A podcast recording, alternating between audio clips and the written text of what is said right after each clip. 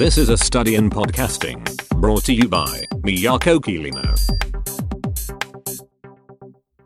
はい、皆さんどうもおはようございます。桐野都です。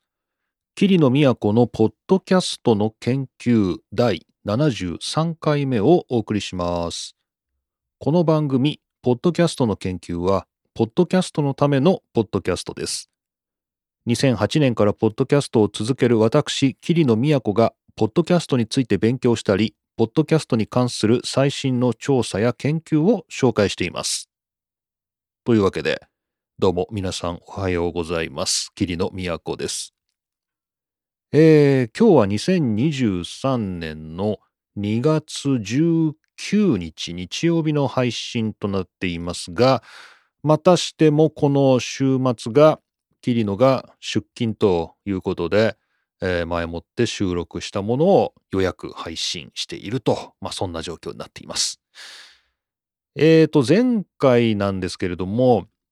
お便りいただきまして、えーこんなお便りいただいてますね。あ、お便り、そう、お便りがマシュマロから Google フォームに変わりましたよ、みたいな話をしたんですけれど、初めて Google フォームでいただけたお便りということになります。ありがとうございます。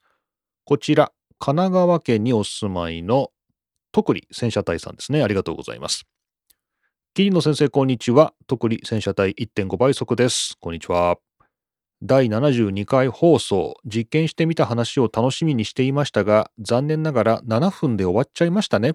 次回放送を楽しみにしています。ですね。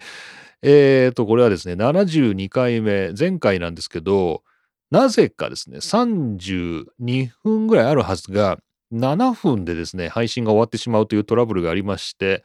えーまあ、このお便りいただいてよかったんですけどね、いただいて気がついて、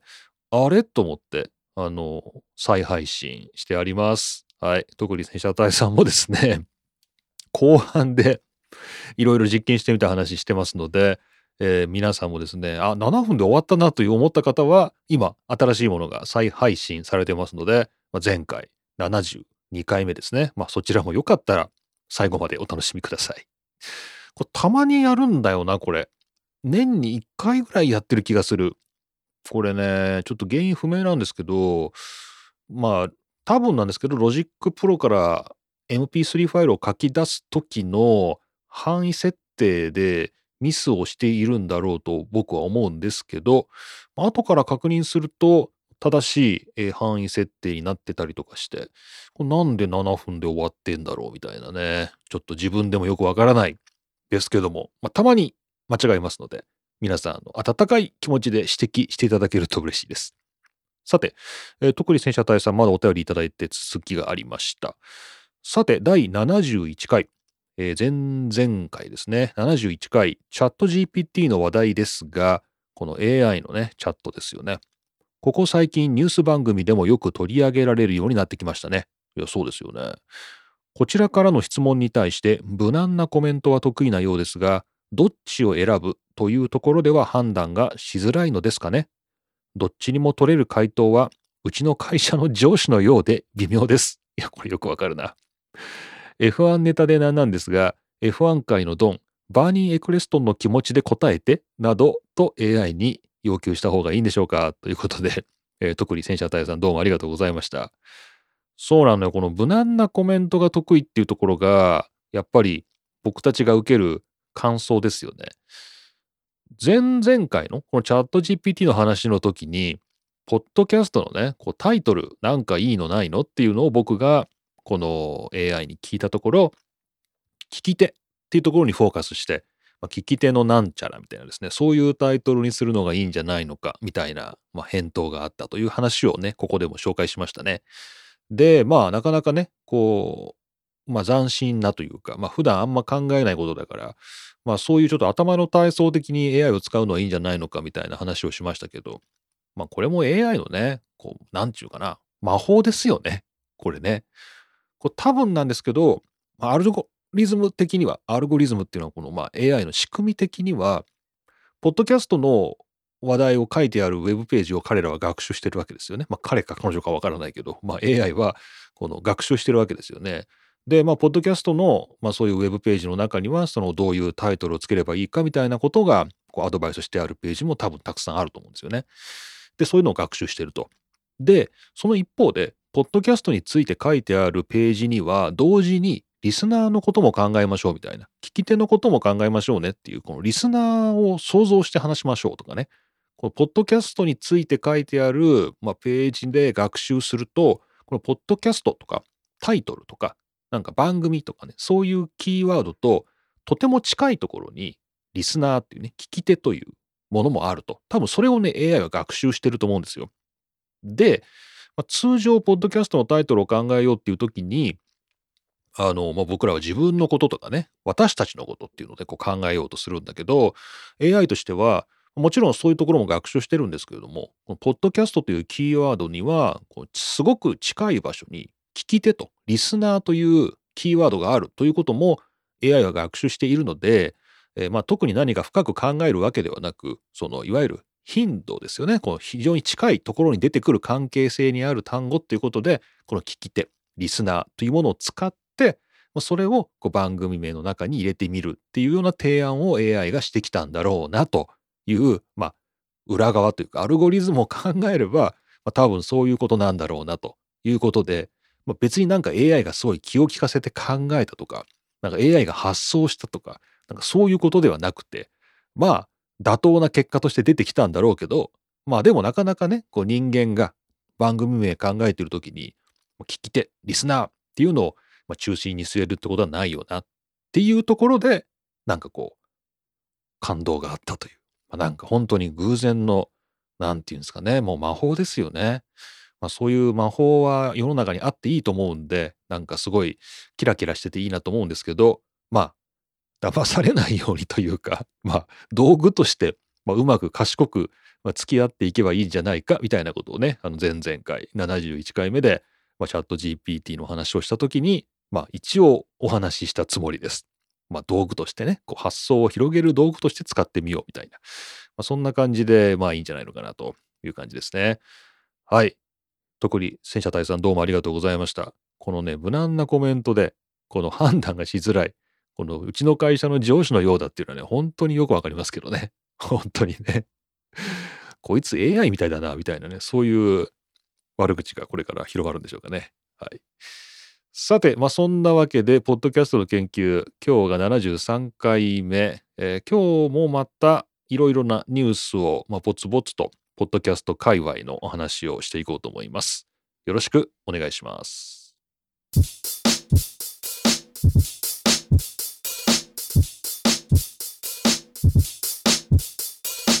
さて、日本語のニュースでも僕、ポッドキャスト関係のニュースをフォローして追いかけてるんですけど、なかなかね、最近ないんですよ。新番組始まりましたみたいなね、なんかそういうニュースリリース的なもの、それは結構拾うんですけど、こう、ポッドキャストを紹介するとかね、ポッドキャストを論じるとか、そういうニュースはね、やっぱり最近すごく日本語では減ってますね。なので、まあ、自然とこの番組でも英語のニュースを皆さんにご紹介すると、まあ、そんなようなことが増えていると思います。なんですけど、まあ、今日は珍しくですね、日本語のポッドキャストのニュースですね、日本語で報じられているポッドキャストのニュース、まあ、これが結構面白いのがありまして、ちょっとこれご紹介しようかなと思います。まずこちらですね、読売新聞オンライン。読売新聞オンラインか。2023年2月14日ですね。ポッドキャストに夢中。高に大谷記者。というですね、まあ、そんな短い記事がありまして、これはあの読売新聞の中高生新聞という高校生や中学生が記者になってこう記事を書くと、まあ、もちろんデスクが直してるんでしょうけれども、まあ、中高生の記者が書いた記事、まあ、その中でポッドキャストに夢中と、まあ、そんな記事がありましてねこれは高校2年生の記者の方が書いたようです。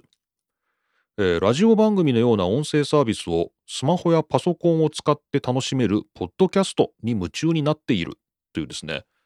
まあ、なかなか気の利いた書き出しで プロっぽいですね、えー、まあ、ラジオのような音声サービスっていうふうにですね、ポッドキャストを知らない人に対しても、こう、ちゃんと語りかけてるっていう、まあ、なかなかいい記事だなと。で、この中で、お笑いコンビの真空ジェシカさんですね。真空ジェシカさんの番組に、このえー大谷さんという記者はですね、ハマってると。で、毎週欠かさず、その真空ジェシカのポッドキャストを聞いてると。で、えーその中でこの好きなコーナーがあるんだっていう話がね、真ん中にありまして、で、最後、YouTube などの分かりやすい映像が溢れている時代だからこそ、音声だけで広がる空想の世界を大切にしたいというですね、えー、公に大谷リリー記者ですね、大谷記者のですね、記事が出てまして、なんですかね、これ高校生がポッドキャストって言ってくれるとね、これ嬉しいですけど、まあどうなんでしょうね、この人は、まあ、ポッドキャストのファンというか、真空ジェシカさんのファンなんじゃないかなっていうぐらい、まあちょっと、あの、全文読むと問題あるんで、こう真ん中の段落飛ばしましたけど、もう真ん中のところはこの真空ジェシカさんの番組の企画が面白いっていう話で、こう、まあ満ちてるんで。あの、ポッドキャストの、まあ、ファンだとは思いますけど、まあ、どっちかって言ったら真空ジェシカさんのファンなんじゃないかなみたいな風に思わなくもないけど、まあ、こうして、ポッドキャストについて、こう、高校生が語ってくれるっていうのは嬉しいですね。なんかね、こう、まあ、僕はあの大学で、まあ、ポッドキャストやってますよみたいな話を、まあ、たびたびしてますけれども、まあ、そこで始めた理由というのが、まあ、別に自分の研究室とかね、大学とか、なんかそういうのを宣伝したいっていうわけじゃなくて、ポッドキャストっていうものを、まあ、学生ね、大学生とか、まあ場合によっちゃこ高校生とか、なんか若い人にも、ポッドキャストのことを知ってほしいっていうね、結構そういう思いがありまして、まあなんせですね、ポッドキャストってやっぱ何なんだろうね、この、ちょっと上な感じなんですよね、世代的にね。こう様々なアメリカなどでの調査では、Z 世代と言われるところの、20代ですかね、若い人。も、まあ、最近はポッドキャストで増加しているという、そんな調査出てますけど、日本の身の回りでそういう兆候は全く感じられないので、若い人がね、ポッドキャスト聞いたらいいなと、その存在を知ってほしいなっていう感じで、まあ、ポッドキャストをね、始めてみたというところがありまして、ちょっとこの2023年はそういう、どうやったらそういう若い人にリーチするのかっていうことを考えながら、ちょっとね、あちらの方はやってみようかなと思ってるんだけども、まあ、この番組を聞いている方は、まあ、そこそこお年の方が多いのかなと勝手に想像してますけど、まあもし若い人いたら、ちょっとですね、お便りいただきたいところです。で、そんな中でのこのね、高2の、えー記者さんがですね、こういうポッドキャストに夢中という記事を読売新聞オンラインのね、中高生新聞で書いてくれるというのは、これは非常に嬉しいですね。皆さんも嬉しいんじゃないでしょうかね。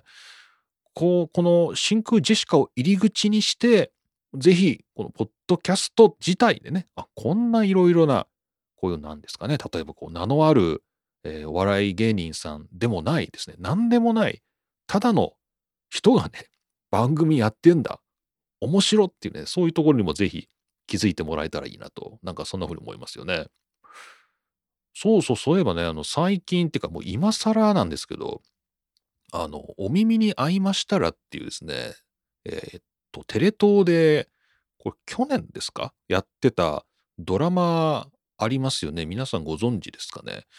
いや、実はまあ、周りで話題になってるな、みたいな、去年どころじゃないな、これ、一昨年か。2021年ですね。2021年。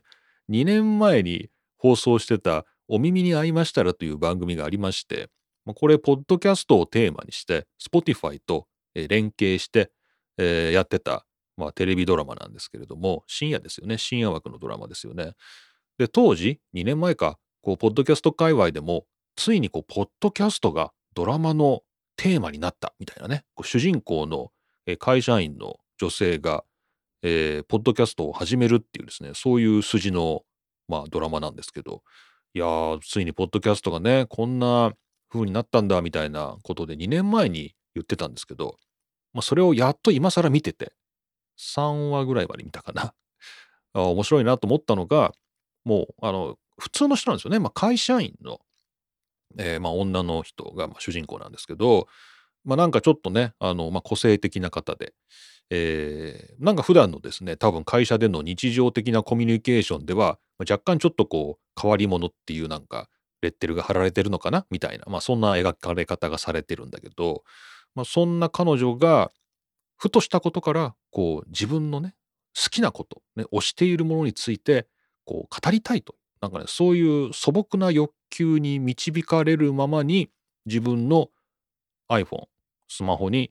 あれはアプリ的にはアンカーを使ってるんですけど、アンカーのアプリに、まあ、つらつらとその自分が好きなものっていうものについて話してみて、それをふと配信してしまうっていうね、なんかね、そんなようなところから、始まる、ドラマで、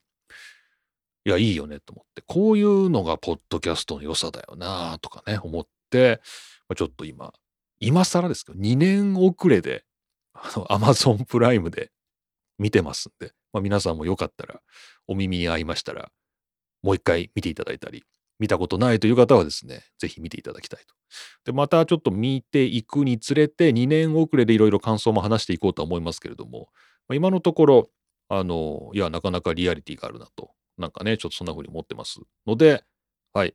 読売新聞、中高生新聞、高2の大谷記者、ぜひですね、真空ジェシカ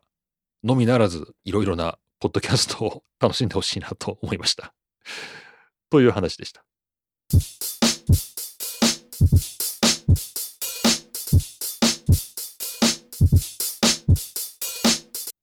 さて、この世の中に果たして、ポッドキャストは何番組あるんでしょうかっていうね、まあなんかそういう疑問を抱く日もたまにあるんですが、まあ、これがちょっとですね、最新の、まあ、面白い数値があるよということでご紹介したいと思います。えー、こちらおなじみポッドニュースなんですけれども、これはちょっと前ですね、1月16日の記事の中で触れられていました。え、Spotify が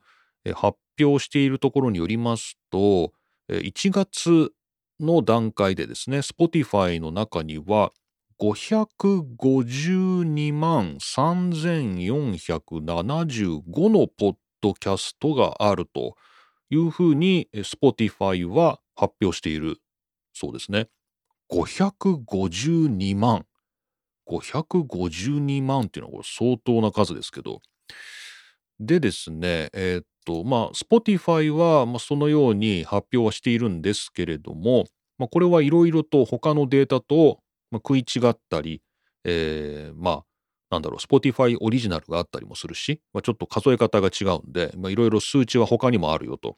例えば、ポッドキャストインダストリーインサイツというところでは、日々ですね、ポッドキャストが一体何番組流通しているかということをカウントしてくれているんですけれど、こちらでは、えー、オールポッドキャストですね、を見ますと、387万7707本ということで、えー、387万ですね。まあ、大体それぐらいは、えー、ポッドキャストが世の中オープンなね、RSS のベースでは流通してますよというようなことを言ってます。で、さらにですね、Apple のポッドキャストの中ではというのも、このポッドキャストインダストリーインサイツが発表してまして、こちらでは254万3642本のポッドキャストがあるよということを言ってると。で、まとめますと、Spotify は、自分のところでですね、これはあの、クローズドな環境なんで、今のところ第三者が Spotify の中に何番組あるかというのを計測しているデータはない。このポッドキャストインダストリーインサイツがこういずれですね Spotify の調査も始めるよということをアナウンスはしてるんですけど、今のところまだそれは発表されてなくて Spotify 自らですね述べるところでは550万番組ぐらい Spotify の中にはあると。ね。で、一方で RSS でオープンな形でインターネット上に流通している番組は、えー、先ほどのデータによると387万ぐらいあると。387万。Spotify の中には550万あると。で、オープンに流通しているのは387万番組あるんだと。で、Apple の中では254万番組あるんだっていうですね、なんかそういう一応データが出てて、そんなに Spotify の中に番組あるの？っていうのがちょっと不思議。これはあれなのかな？アンカー .fm 効果なのかな？アンカーで配信を始めるときに、あの、Spotify だけはノーアクションでですね、何も深く考えなくても自動的に配信できちゃうんで、とりあえずアンカーでやってみようってなった時には、Spotify だけには自動的に行くから、多分なんですけど、非常にライトなユーザーというか、ライトな人が、えー、ポッドキャストやってみようっていう時には、多分、Spotify だけに行くんだろうね。で、Apple にとか、Amazon Music にとか言うと、ちょっと、まあ、かなりハードルが上がるんで、まあ、僕からしたら、そんな別に難しい手続きではないなと思うんだけど、じゃあ、それを例えば、え自分のお父さんに教えてやってもらうことができるかっていうと、まあ、ちょっとと厳しいなみたいな、ところがあるんで、まあ、ハードルはそこそこ高いと。でそのハードルをクリアして、えー、アップルまでたどり着くみたいな人は、まあ、多分そんなにいないだろう。ということで、まあ、それは254万、254万、254万番組ということですね。ということで、まあ、ガクッと減るとうん。でもまあ RSS でね、オープンに配信してるやつも387万だから、まあちょっと Spotify が水増ししすぎてんじゃないの？みたいな、ちょっと、えー、疑惑はありますけれども、一応ですね、それぐらいの番組があるんだということで、まあ推移しているようです。まあ、これはだから面白いのはね、あの、ポッドキャストの、なんていうの？最近ブームだみたいなことをね、こう誰かに伝える時にたまにですね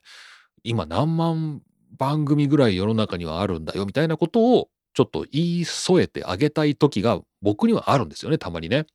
まあ、それこそ例えば、まあ、論文じゃないですけれども例えばそういうプレゼンとかでも、まあ、ポッドキャストが今熱いですと、まあ、例えばこれぐらいの番組数がありますみたいな時に一体こう具体的に何万万 何番組ぐらいあるのかなみたいなのの客観的な指標が欲しい時たまにあるんですが、まあ、一応今日ご紹介した中ではまあ Spotify が自称550万番組っていうのもまあいいですけれどこのポッドキャストインダストリーインサイツが発表している統計データはこれちょっと使いやすそうですね。このオールポッドキャストすべてのポッドキャストは世界中に現在387万番組あるんだよと。で、アップルの中には254万番組あるんだよみたいなね。なんかそういうのはちょっといいですね。もしあの参考にしたいなという方いたら、あのリンク、あの番組のショーノートに貼っときますので、ご利用ください。まあ、これデータとして非常に便利そうな感じしますよね。しかし、なんだろう、そんなに Spotify の中にあるっていうんだったら、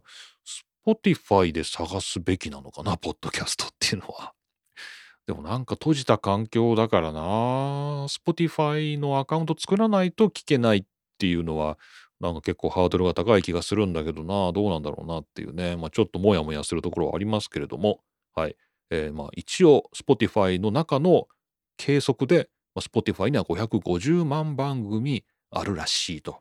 まあ、ただ、オープンに流通しているえー、RSS で流通しているベースでは387万番組ぐらいあるんだよということのようです。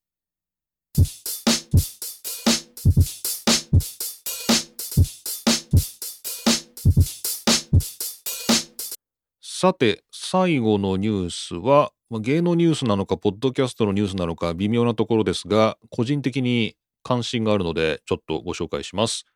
フロントローというサイトで2023年2月13日の記事です。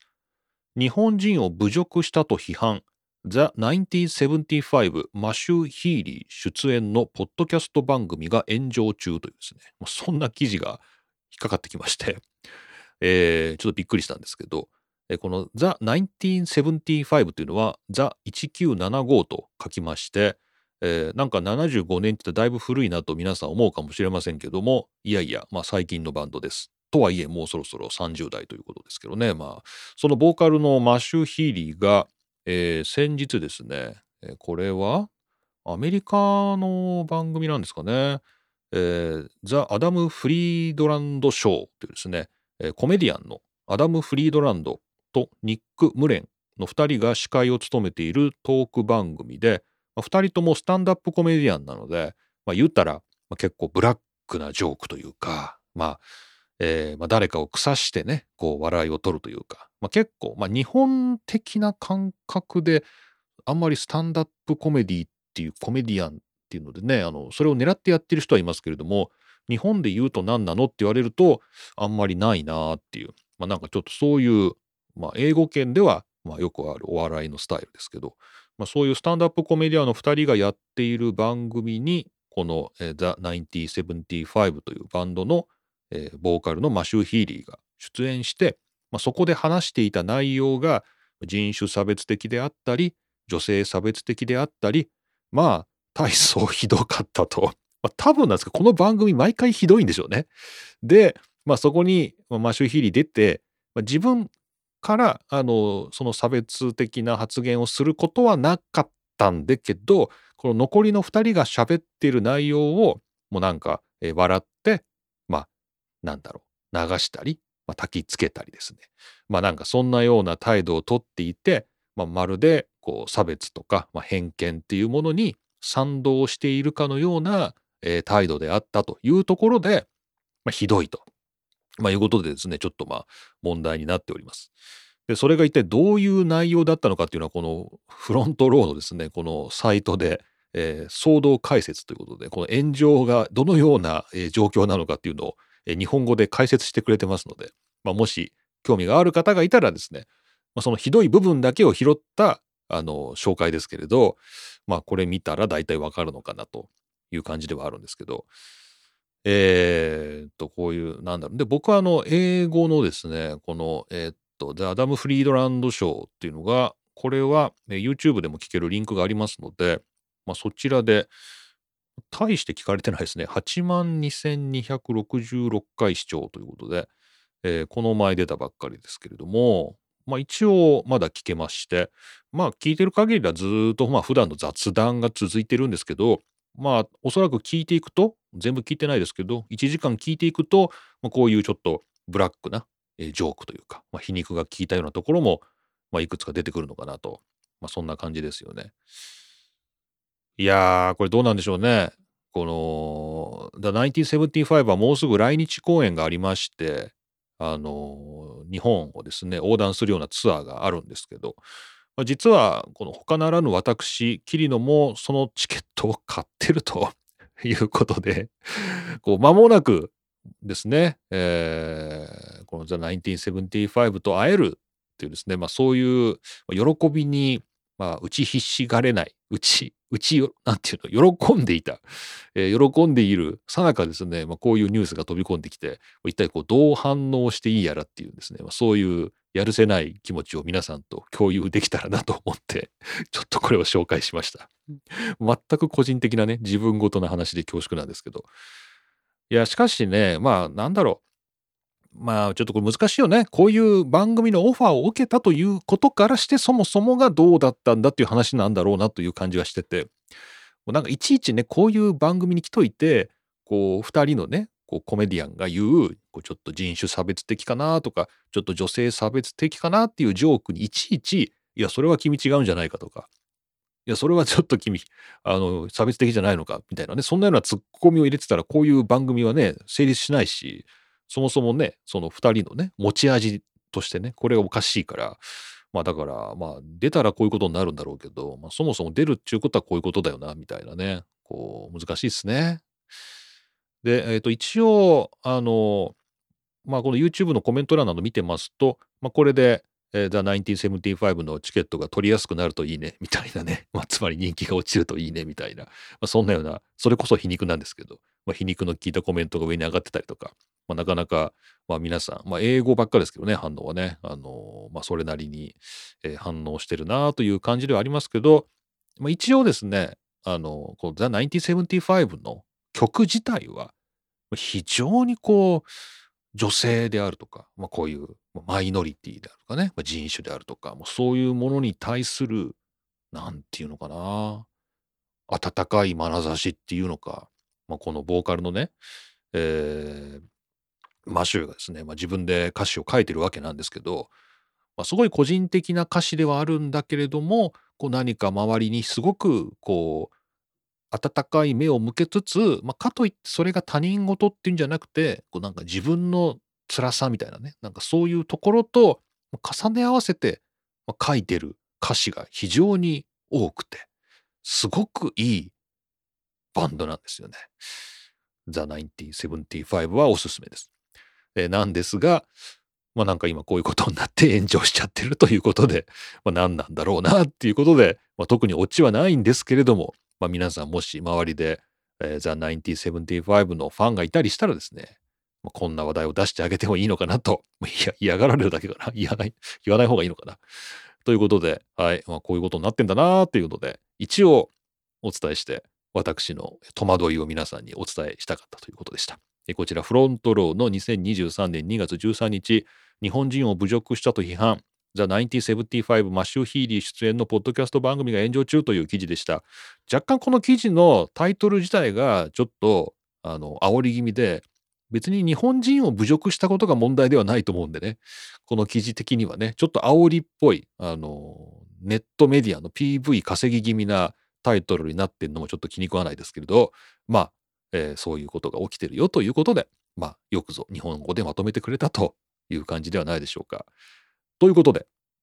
なんか、ポッドキャストのニュースではないけど、ご紹介しました。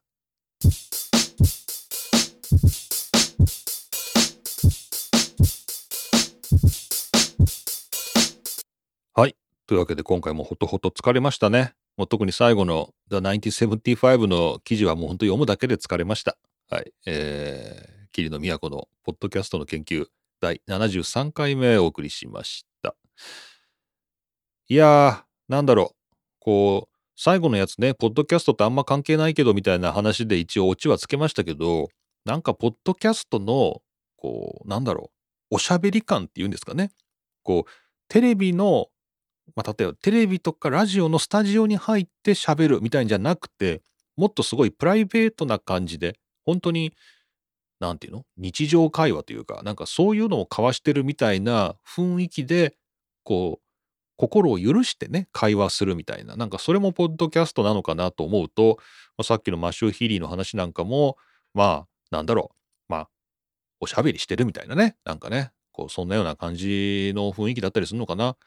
でもまあ、あの、それがじゃあ、それでいいのかっていうと、全然そうは思わなくて、えー、まあ、さっきの記事の最後でも、えー、特権階級にある白人の男たちがですね、あの